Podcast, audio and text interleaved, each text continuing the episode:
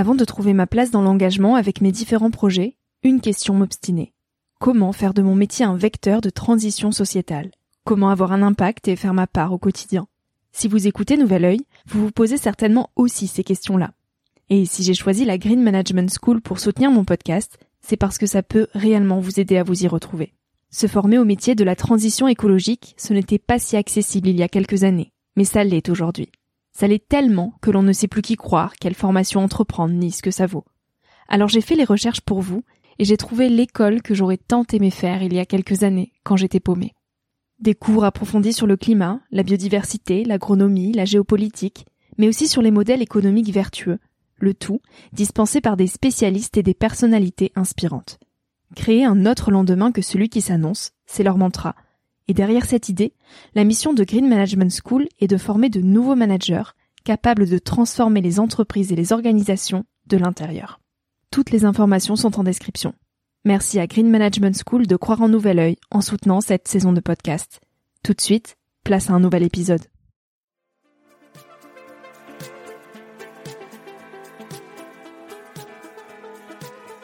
Hello, je suis Victoria et j'ai 23 ans. Chaque semaine, j'embarque mon micro jaune et je pars à la rencontre de personnes inspirantes pour poser mes questions sur ce qui fait nos vies, dans un monde où l'on se cherche et où on questionne notre avenir. J'espère qu'écouter le parcours et les conseils de ces personnes qui ont rêvé et osé faire de leur rêve une réalité t'aidera toi aussi à avancer d'un pied plus sûr dans la vie. Alors je t'invite à emprunter un nouvel œil pour regarder le monde sous un autre angle, pour te recentrer sur ce qui est essentiel et sur qui tu es pour t'aider à trouver ton chemin et surtout à oser.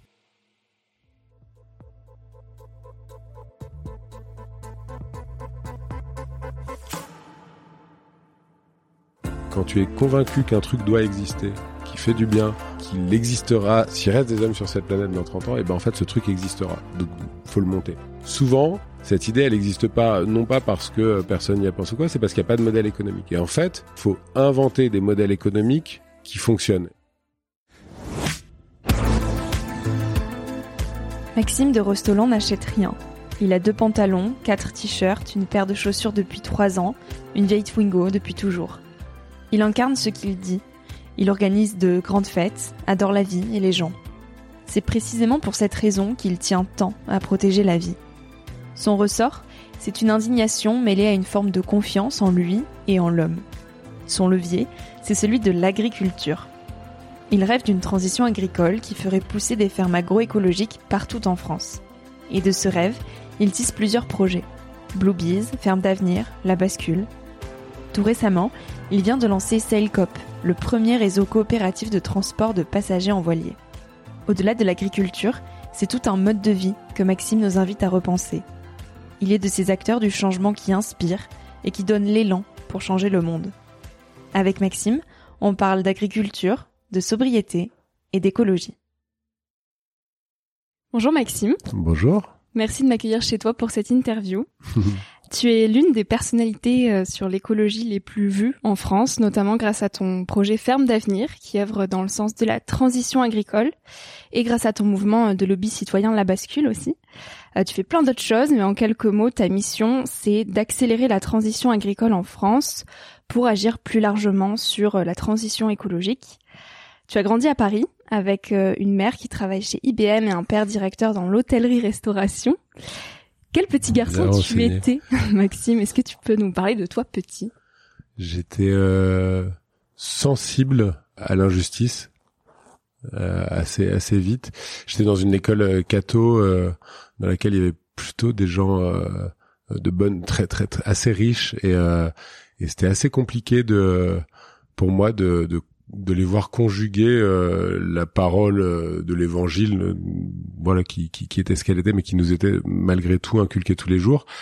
Et cette ce traitement qu'il réservait aux, autres quoi aux moins riches aux, aux différentes couleurs de peau. Enfin c'était dingue. Moi j'ai et donc j'ai été très vite indigné par euh, la société et euh, et à côté de ça euh, je lisais pas mal mes parents m'ont m'ont emmené voyager assez vite et donc j'ai j'ai eu la chance de découvrir à l'époque où le carbone n'était pas un sujet d'aller découvrir des coins très lointains et et ça a été une vraie ouverture. Donc voilà, j'ai assez vite indépendant par rapport au, cadre qui semblait vouloir s'imposer à moi. Mm. Et très avide de, de découvertes. Mm.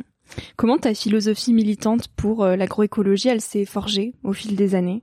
Quel est ton lien à la terre finalement Comme tu as grandi à Paris, c'est alors, euh, il se trouve que ma sœur, euh, ma petite sœur de, qui est de deux ans, ma cadette, à 17 ans, alors que nous étions euh, à Paris, a elle décidé qu'elle serait paysanne bio à 17 ans. donc elle a, elle a suivi le parcours qu'il fallait pour, et elle a même, elle a dirigé Terre de Liens à un moment pendant en Haute-Normandie, et puis elle est devenue paysanne.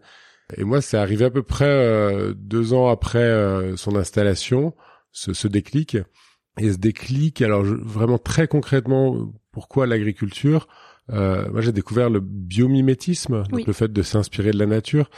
Et, euh, et, ça, ça a été un, un vrai bol d'air, puisque à l'époque, euh, euh je travaillais depuis, euh, enfin, de, c'était en 2007, j'ai commencé ma, ma carrière professionnelle, mmh. et en 2009-2010, j'étais déjà un peu désabusé par le discours ambivalent des entreprises.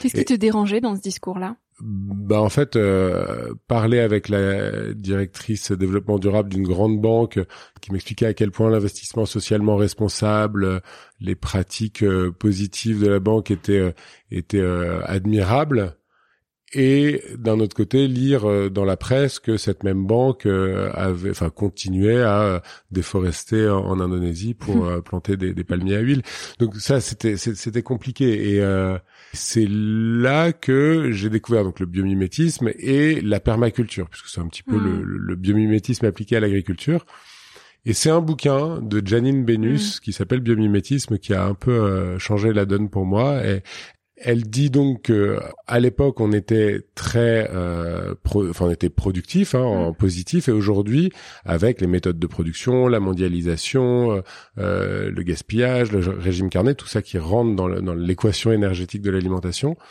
Aujourd'hui, il nous faut 7 à 10 calories fossiles pour faire une seule calorie alimentaire. Mm. Donc on a divisé par 25 notre efficacité énergétique pour produire de la nourriture depuis l'époque de nos grands-parents. Et moi, ça, ça a été enfin révoltant. Je me dis mais c'est pas possible. Et en plus, ça veut dire que le jour où le pétrole vaut 200 dollars le mhm. baril, on sait plus se nourrir. Quoi. Mhm, mhm, et donc c'est là que euh, je suis retourné voir ma sœur. on n'avait pas perdu contact, hein, mais j'ai pris du temps avec ma sœur pour aller euh, voir ce qu'était la vie de paysanne. Il se trouve que notre cousin est lui-même éleveur. ma, ma, femme est brésilienne et toute sa belle famille, enfin toute sa famille, donc sont, sont, sont éleveurs au Brésil. Donc j'avais euh, par mon, les circonstances de la vie, mm. eu des liens avec avec la Terre. Et quand j'ai découvert cette équation euh, tragique, euh, je me suis dit, ben en fait, il faut changer les choses. Et donc, euh, essayons de faire quelque chose. Mm. Et donc, dix ans après être sorti de ton école d'ingénieur en biochimie à Toulouse, tu es retourné sur les bancs de l'école pendant un an, en janvier 2013, pour préparer un brevet professionnel de responsable d'exploitation agricole, spécialité maraîchage bio. Et tu dis, l'agriculture chimique intensive contribue au dérèglement climatique, à l'effondrement de la biodiversité, aux inégalités et aux problèmes de santé. J'ai un fils handicapé, son cerveau ne s'est pas développé normalement, ce n'est ni métabolique ni génétique, il est peut-être un enfant des perturbateurs endocriniens. La bonne nouvelle, c'est que si elle change, l'agriculture peut euh, résoudre les maux qu'elle a contribué à développer. Alors tu contribues à faire évoluer cette agriculture et tu as créé le projet Ferme d'avenir et dans ta ferme pédagogique euh, au château de la Bourg-des-Ières, si je prononce bien, qui expérimente des techniques de permaculture, tu as reçu Emmanuel Macron pour lui remettre un plaidoyer avec des propositions pour une transition écologique portant sur l'agriculture française. Alors pour toi, elle ressemble à quoi euh, l'agriculture de demain? Ce qui est dingue avec l'agriculture euh, industrielle et chimique, que j'ai du mal à appeler conventionnelle parce que j'ai pas signé de convention et personne n'en a signé. Ah, Mais l'agriculture chimique et, industrielle, elle a détruit effectivement, elle, elle détruit le climat, elle détruit la biodiversité, elle fait pose des problèmes de santé, elle détruit les vies des, des, des, des, zones rurales puisqu'en fait, comme les, les, les exploitations sont toujours de plus en plus grandes, il y a de moins en moins de gens dans les villages, donc les villages se vident. Elle pollue l'eau et si au moins elle crée de l'emploi, on pourrait invoquer ça, on pourrait dire ok, mais en fait nous ce qui est important c'est d'avoir de l'emploi, le plein emploi. Et c'est même pas le cas puisqu'elle a détruit 80% des emplois du secteur. Donc c'est faux sur toute la ligne. Donc, ce qui est sûr, c'est que l'agriculture de demain, elle ressent, elle, c'est, c'est, elle est aux antipodes de celle d'aujourd'hui. Un, des points importants, c'est que dans l'agro-système, il faut euh, des animaux, il faut de la diversité. Je précise, hein, il faut des animaux. Rien n'impose de les tuer. Hein. On a besoin mmh. d'animaux pour euh, les bénéfices qu'ils peuvent eux apporter avec leur système digestif et, et transformer euh, de la matière non digérable par nous en de l'amendement pour pour faire pousser ce que nous on sait manger. Bref, il faut le modèle de demain, je pense que ce sera quelque chose. Moi, j'ai, je, je, je l'ai jamais, j'en ai jamais parlé, mais l'autre jour, je faisais les vendanges. Enfin, je le fais tous les ans, et en faisant les vendanges, je me disais, mais donc là, je vais contribuer à 0,01% du travail de ce viticulteur. Potentiellement, il pourrait me donner 0,01% de sa production plutôt que de me payer. Enfin, je le faisais en bénévole, mais s'il y en a qui, qui le font euh, en étant payés et il pourrait rémunérer comme ça. Et on pourrait dupliquer la même chose avec un paysan boulanger, avec euh, un maraîcher, avec un céréalier, j'en sais rien. Moi, mm. j'adorerais que euh, les gens puissent avoir cette option de dire, bah en fait, je vais moins travailler euh, pour un travail absurde et je vais prendre de mon temps pour faire des choses qui quelque part vont contribuer à ma subsistance puisque je vais recevoir du pain, je vais recevoir mm. des céréales. Et voilà, ça j'aimerais bien que ça que qu'on creuse cette idée. C'est un peu collectiviste euh, dans une certaine mesure, mais je trouve que c'est vachement enrichissant. Ça, ce, serait vachement enrichissant pour les citoyens que nous sommes d'avoir, euh, je sais pas, une semaine par mois, dix jours par mois consacrés à travailler avec soit des artisans, soit des agriculteurs. Je dis artisans, on pourrait dire euh, les chaussures, euh, faire des chaussures euh, à la main, ou c'est quelque chose qui prend du temps, mais on peut aller bosser dans une usine, je sais pas, cinq jours dans l'année, et ça fait, on repart avec une paire de chaussures. Peut-être que ça vaut ça, j'en sais rien, mais en tout cas. ça c'est oui, ça nous détache de cette idée que travailler c'est forcément égal à gagner de l'argent quoi oui, et puis euh, en fait c'est vraiment euh, penser en dehors du cadre. cest à dire mm. je, je m'affranchis euh, en disant ça de, de plein de, de, normes culturelles auxquelles on a été habitué, mais qui à mon avis ont tout intérêt à être remises en question et à être repensées quoi. Et elles le sont aujourd'hui un petit peu.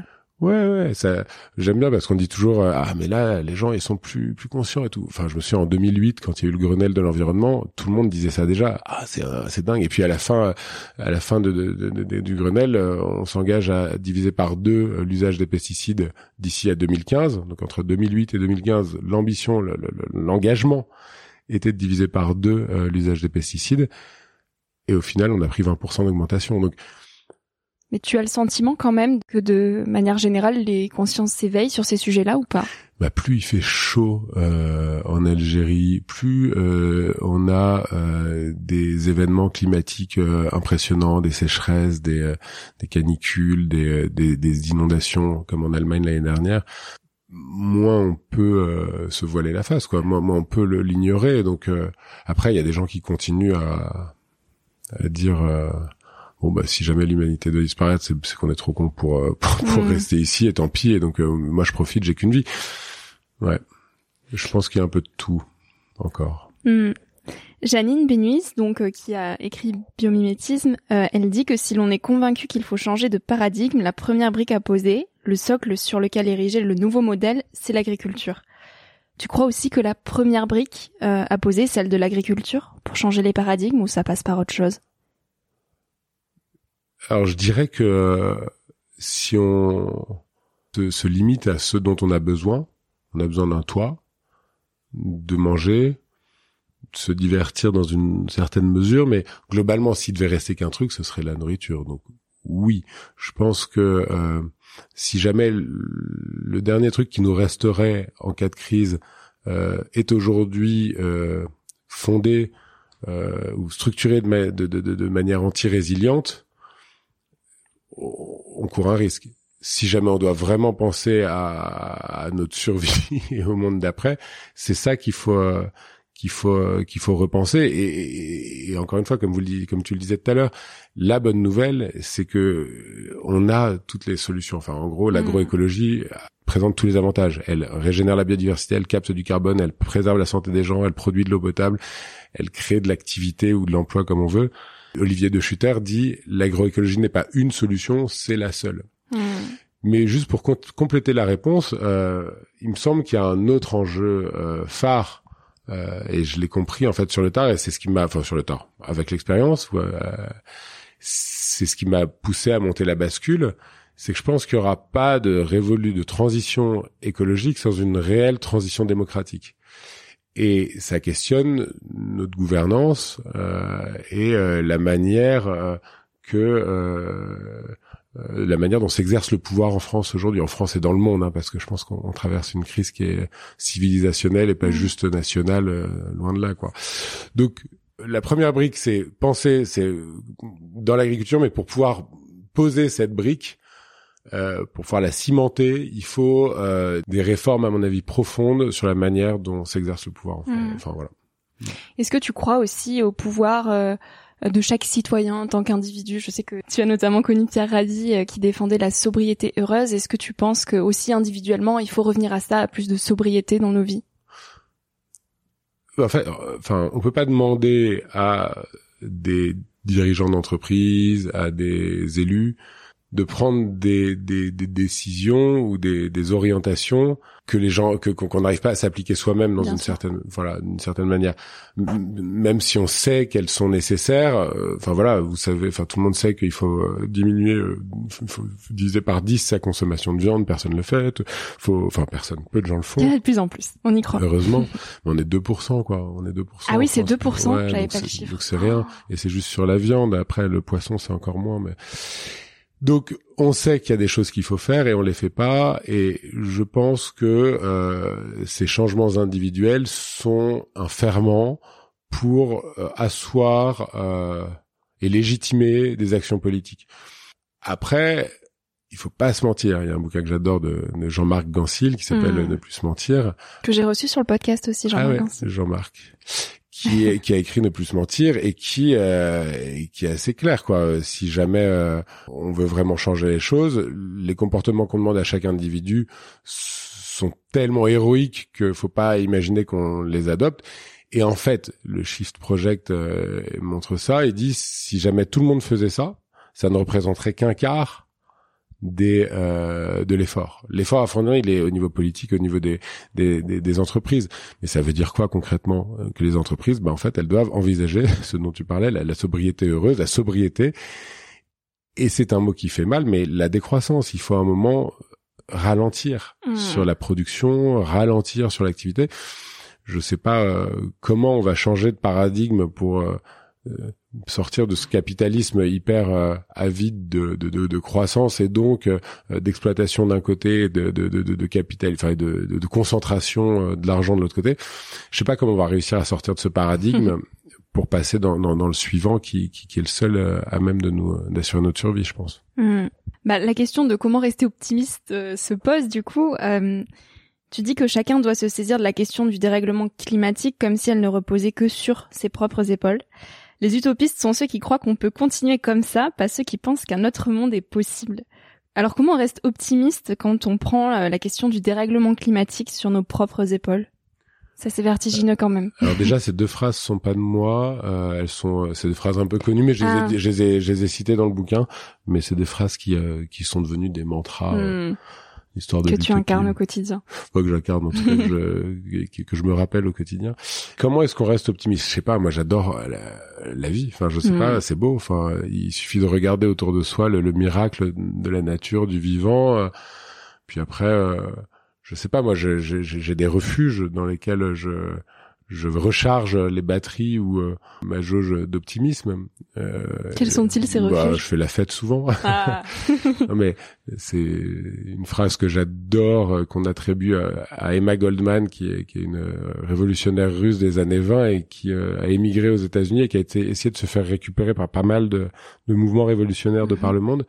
Et, et elle aurait dit, je veux bien faire votre révolution si dans votre révolution on danse. Hmm. Et je trouve ça génial. Voilà, moi c'est, euh, on peut danser quoi. Enfin, on peut encore danser euh, en Ukraine, en, en Afghanistan, c'est pas exactement la même chose, mais euh, on peut encore danser et c'est ça qui me laisse le cœur joyeux souvent. Et puis, euh, et puis voilà, faut comprendre que le résultat ne nous appartient pas individuellement. Ça rejoint la, la question précédente, c'est de dire, mais en fait, moi, je fais tout ce que je peux. Mm. Il y a un proverbe chinois qui dit, euh, tu peux courir dans tous les sens, t'exciter, etc. La terre, elle tourne. donc ouais, la Terre, elle tourne, elle tourne et c'est beau et c'est un miracle.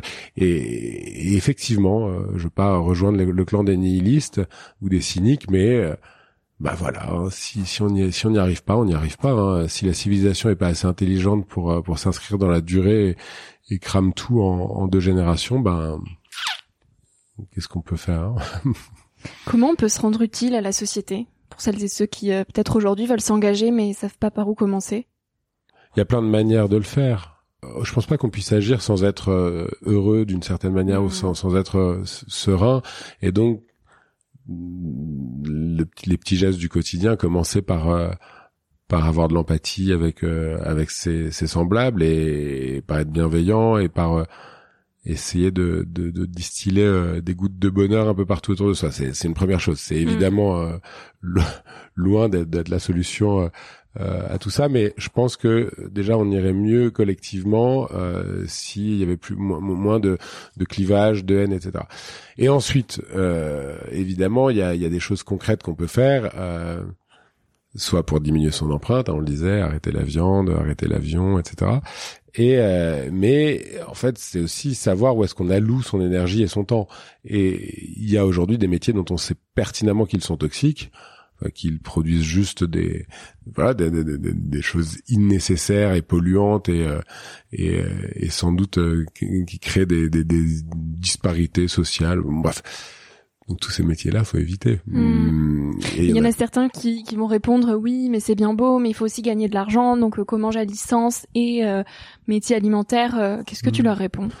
Bah, je réponds qu'effectivement, s'ils ont besoin d'argent et qu'ils estiment qu'ils que les besoins qu'ils ont ne peuvent pas ne peuvent pas être remplis par une autre manière que accepter un job toxique, qu'ils le fassent. C'est la première des choses euh, euh pour eux, évidemment. Mais euh, si jamais on dépasse ça, euh, il y a deux euh, choses. La première, c'est il n'y a pas que des jobs toxiques et donc du coup il y a il y a il y a forcément des gens qui euh, qui recrutent et qui peuvent euh, mm. alors je dis pas que c'est de l'autre côté de la rue hein je dis c'est c'est compliqué et j'ai accompagné plein de jeunes depuis des années euh, qui ont envie de s'engager dans ces voies à force de persévérance, ils y arrivent mm. hein, généralement à, trouver quelque chose. Et la deuxième, la deuxième réponse, c'est que oui, bien sûr, bien sûr, le modèle économique aujourd'hui, il est délétère et il est incompatible avec avec nos ambitions, les ambitions qu'on doit avoir en termes d'écologie et, de, justice sociale. Et donc, il convient de le remettre en question, de le bousculer, de le chambouler, de, le transformer. Ce modèle économique, et là, ça s'appelle faire du lobbying. C'est un petit peu ce qu'on fait avec la bascule euh, et qu'on continue à faire euh, dans le cadre des projets euh, que je mène là, par exemple, c'est d'idée d'essayer de changer le cadre, de changer le cadre et de dire arrêtons d'avoir pour seul indicateur euh, le PIB et donc l'argent, intégrons dans nos méthodes comptables, dans les comptes de résultats ou bilan des, entreprises, le capital naturel et le capital humain, faisons le bilan de tout ça et indexons les impôts sur le résultat euh, euh, en triple capital. Alors évidemment, c'est de la prose et c'est un vœu pieux. Toujours est-il que plus on sera à, à affirmer que le, le, le, fond du problème, c'est le modèle économique, parce que c'est ça, hein, le fond du problème, il est là, c'est la place qu'a l'argent et la manière qu'a l'argent de se répartir. Euh, il faut repenser la manière dont on compte les choses, dont on, dont on évalue le bien des choses. Et aujourd'hui, il n'y a qu'un truc, c'est l'argent. T'as une mmh. belle bagnole, c'est que t'as réussi, c'est que t'es bien, c'est que non. En fait, si jamais euh, ton activité elle génère de la souffrance à l'autre bout du monde ou euh, ou euh, de la pollution euh, même en bas de chez. Mais en fait quelque part ton activité faut qu'elle cesse ou qu'elle se repense et donc la seule manière de contraindre c'est aujourd'hui l'argent et donc il faut changer la manière dont on compte les choses et dont on mhm. répartit l'argent. Et notre rapport au monde. Comment tu définirais la réussite, Maxime? S'il y avait qu'un truc à à réussir dans sa vie, c'est à, trouver le bonheur. Donc, euh, je veux dire, quelqu'un qui est euh, n'importe quoi hein, sur une plage euh, au Costa Rica, dans un truc paumé et qui voit personne, mais qui qui a jamais bossé, mais qui vivote que s'il est heureux, il y a personne qui pourrait lui dire t'as pas réussi. Enfin, c'est pas, il y a ça. En fait, je pense que, alors non, je, je, je tente un truc, hein, mais peut-être que se poser cette question-là et dire est-ce qu'il a réussi, est-ce qu'il a pas réussi, euh,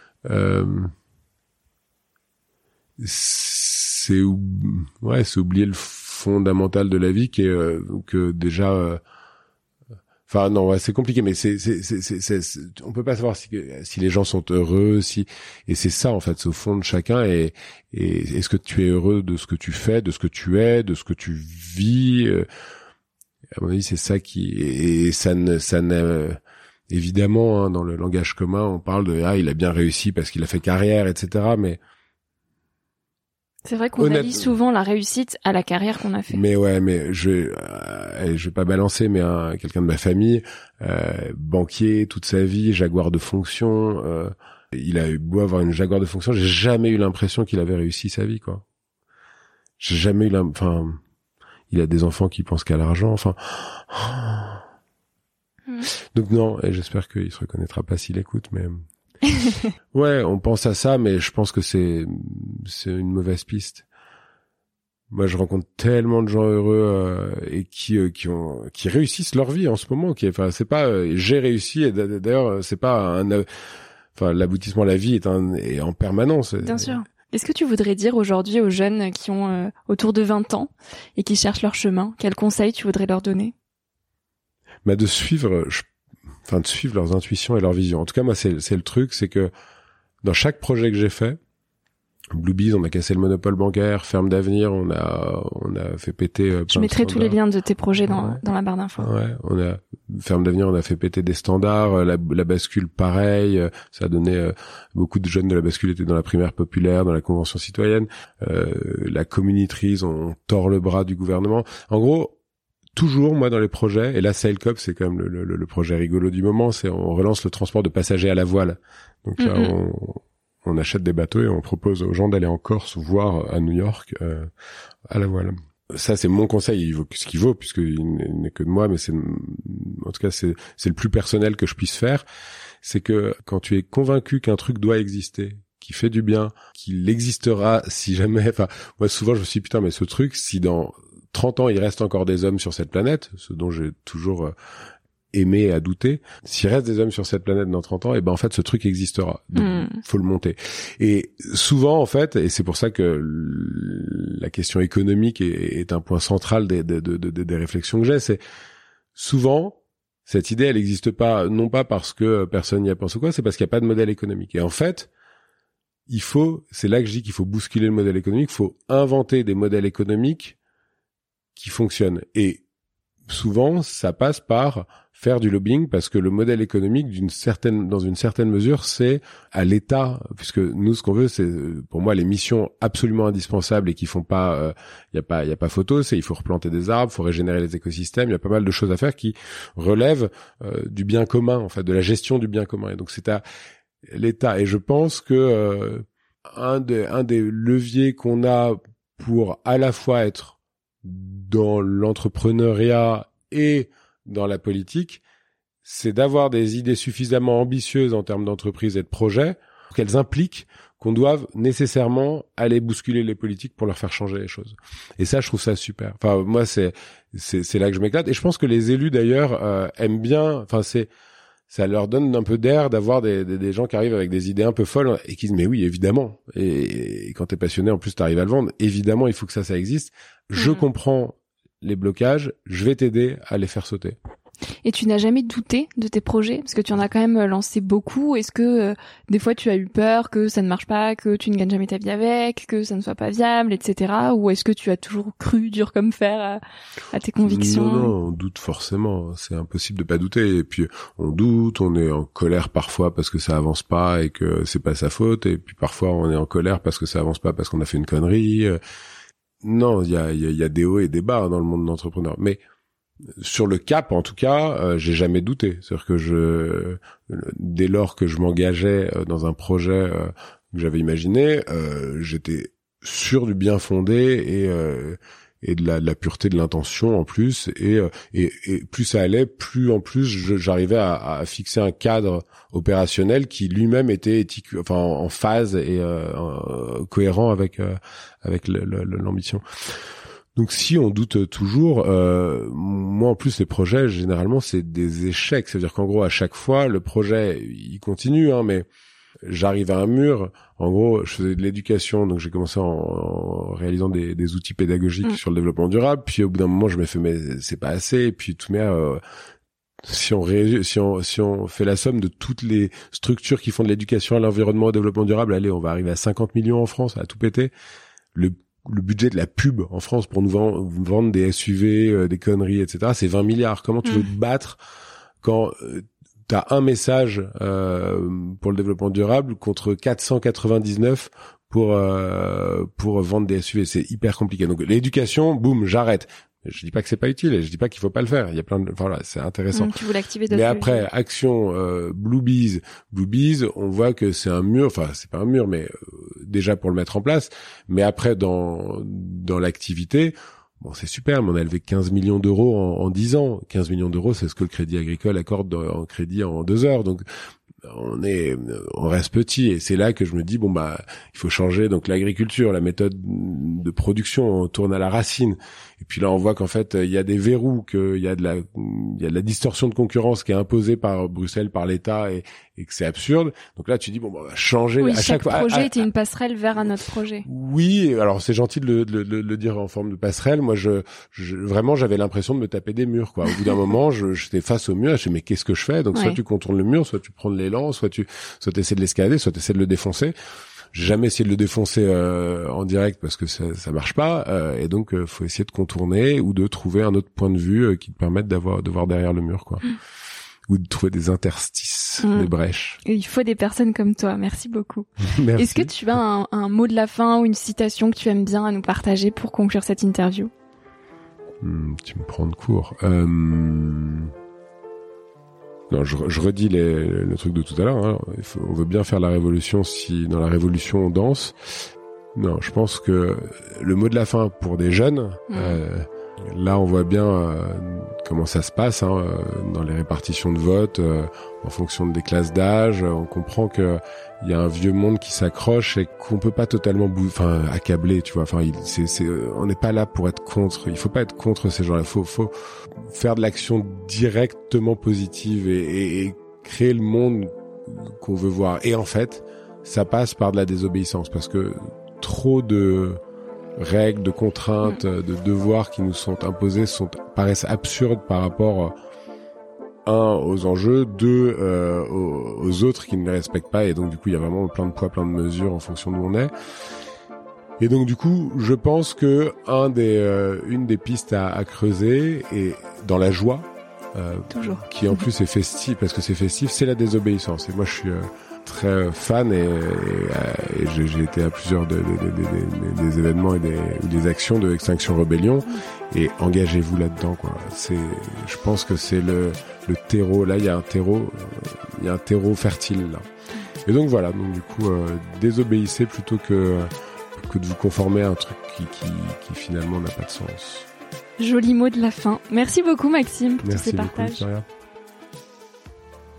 Merci à toi d'avoir écouté l'épisode jusqu'ici. Si ce moment t'a plu, je t'invite à le partager, à laisser quelques étoiles sur iTunes ou Spotify, ou à faire une story sur Instagram pour que je puisse te repartager. En attendant de se retrouver lundi prochain, tu peux me suivre au quotidien et m'écrire sur la page Instagram Nouvel Oeil. Sur le site internet www.nouveloeil-podcast.com, tu pourras aussi t'abonner à ma newsletter. J'y partage des inspirations, des nouvelles, des astuces et des petites choses qui font notre quotidien.